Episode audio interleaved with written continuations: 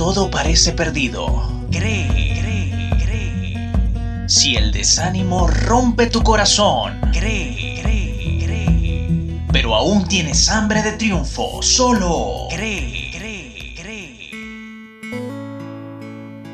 Aptitud no es lo mismo que actitud. La primera es la capacidad, competencia o destreza para hacer algo, mientras que la segunda es la disposición, el ánimo, las ganas para ejecutar una acción. Estás escuchando Cree, un podcast para reflexionar sobre asuntos esenciales de la vida. En su edición número 22, soy Agustín Marcano, presentador de este espacio, bajo la dirección del Altísimo, con producción de Hombre, Hambre, Nombre, con locución en off de G. Lee y en la edición de sonido Xavier Rodríguez. Hoy meditaremos sobre el tema Dos actitudes de vida. Nos referimos, como actitud de vida, a la disposición o ánimo con el cual afrontamos la realidad. Por ejemplo, se puede observar en circunstancias y situaciones similares cómo dos personas reaccionan de manera diferente. Cada quien tiene la potestad de decidir cuál será su actitud frente a ese particular. Del mismo modo, es inevitable para el hombre compararse con sus semejantes para medir su progreso, crecimiento o grado de satisfacción y felicidad, lo cual determinará una actitud de vida particular, ser feliz o infeliz, agradecido o quejumbroso, alegre o triste, bienaventurado o amargado. C de corazón, R de razón, E de entusiasmo, E de esperanza. Cree.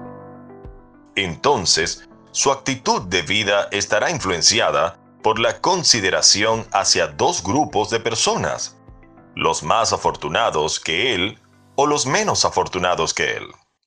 Si centra su visión solo en el grupo de los más afortunados que él, es muy probable que las quejas, la inconformidad, la envidia, la codicia y el vacío constante sean el resultado. Se sentirá infeliz, incompleto, creyendo que la vida le debe, intentando cobrarle la deuda, en lugar de pagársela. Su existencia se tornará en recibir. Si en cambio procura usar sus ojos para ver la miseria, el dolor y sufrimiento del menos afortunado que él, entonces se dará cuenta que sobran motivos para agradecer. Reconocerá que lo poco que posee realmente es mucho.